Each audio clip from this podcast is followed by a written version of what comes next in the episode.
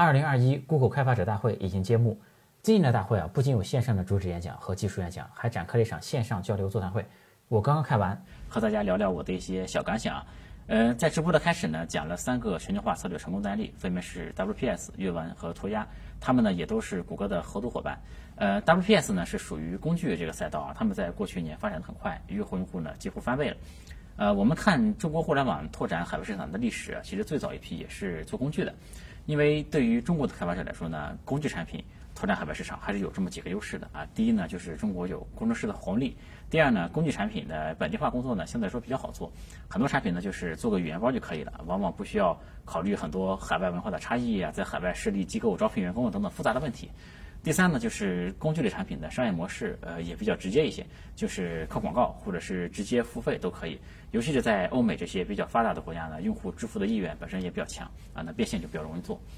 呃，工具产品做全球市场呢，有一段时间是一个比较火的赛道啊，也出现过一批代表性的公司，比如说像猎豹啊、UC 等等。后来呢，这条赛道就有一点点冷却下来的感觉，主要是资本的关注越来越少了。呃，但从 VC 的角度来看呢，就是因为工具化产品它这个显示空间相对比较有限，呃，在用户粘性方面呢，它没法像社交啊、短视频的一些产品能做到很高的一个用户的使用时长嘛。但就在我来看啊，就是工具产品做全球市场仍然是有很大的机会的。首先呢。中国的产品拿到国际上往往都是很有竞争力的，因为中国市场呢是一个竞争很激烈的市场嘛。那些经历过中国市场洗礼的产品呢，拿到海外上往往质量上都是很有优势的。比如说 WPS，嗯，它做了这个 OCR 文字的提取、PDF 格式的转换，以及在移动设备上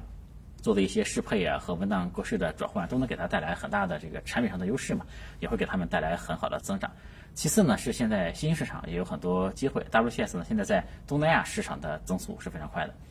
呃，这个直播讲到的第二个案例呢，就是阅文。阅文已经有累计二十万以上的海外作者的原创作品。中国的网文呢，在海外市场仍然处在快速发展的阶段，最近几年呢，一直保持百分之二十以上的增长率。网文呢，主要采用 freemium 的一个模式，就是用户可以先免费试看，然后后续的章节呢是收费的。这种模式呢。从用户的角度来说呢，用户免费试看成本很低，但是一旦上瘾之后呢，想看后面就要交费了嘛。从作者的角度呢，可以最快的获得用户的反馈，他每更新一个章节就可以看到付费用户的变化，这些数据的变化，继而调整自己文章的内容，就可以适应用户的口味嘛。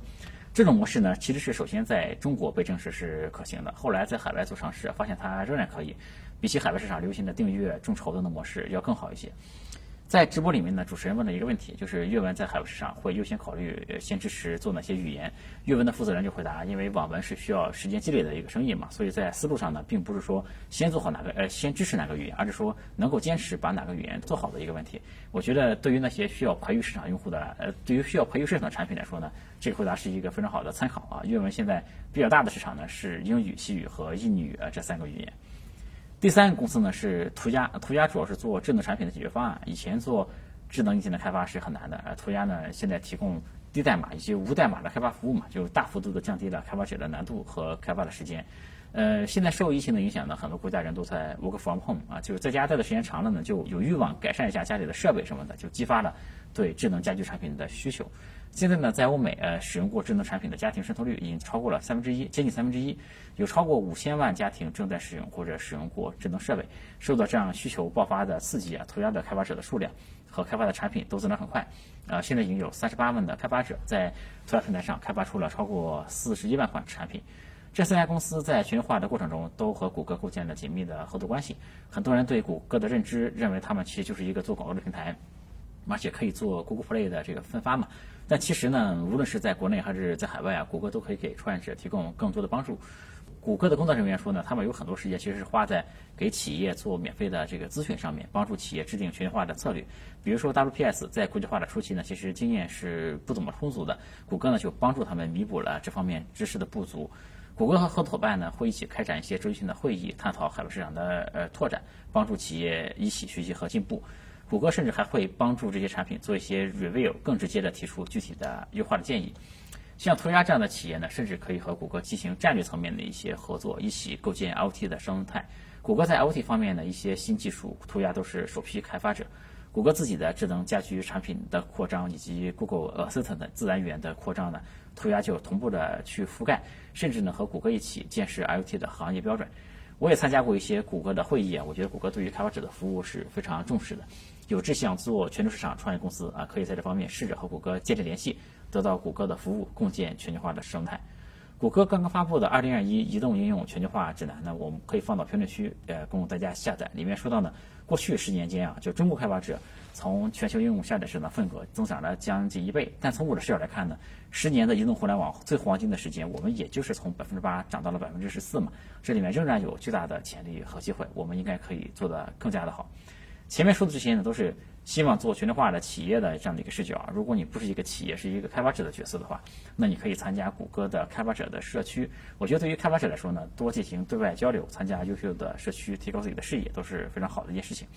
呃，这次在直播里面呢，有一个谷歌利用技术辅助视障人士跑步的一个案例。之前视障人士在跑步的时候呢，都需要有个人在前面指引他。那即便这个跑步者他有着更好的体力、更快的速度，他也不能超过那个指引他的人。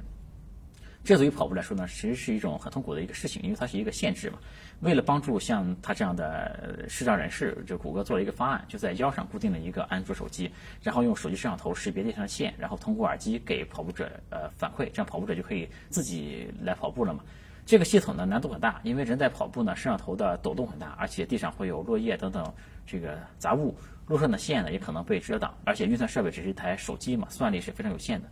呃，但谷歌呢，最终还是做出一套这样产品，帮助他完成了心愿。现在无障碍开发适配已经很简单了，就是给视力障碍人士做一些简单的适配呢，其实并不会显著的增加呃开发的周期。希望也有更多的开发者可以重视这件事情，因为视力障碍人士呢，远远比很多人想象的更多。全球中重度视力障碍人口啊，超过了两个亿。开发者做这些适配呢，倒不是为了更大的市场，而是互联网呢应该是公平的，所有人呢都应该呃公平的获得和享受互联网带来的生活方面的便利嘛。而开发者的力量呢，就可以帮助的更多的残障人士来实现这一点。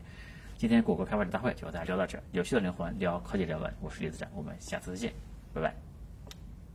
欢迎加我的微信，我的微信是李自然五四六零，全拼的李自然，数字五四六零，李自然五四六零。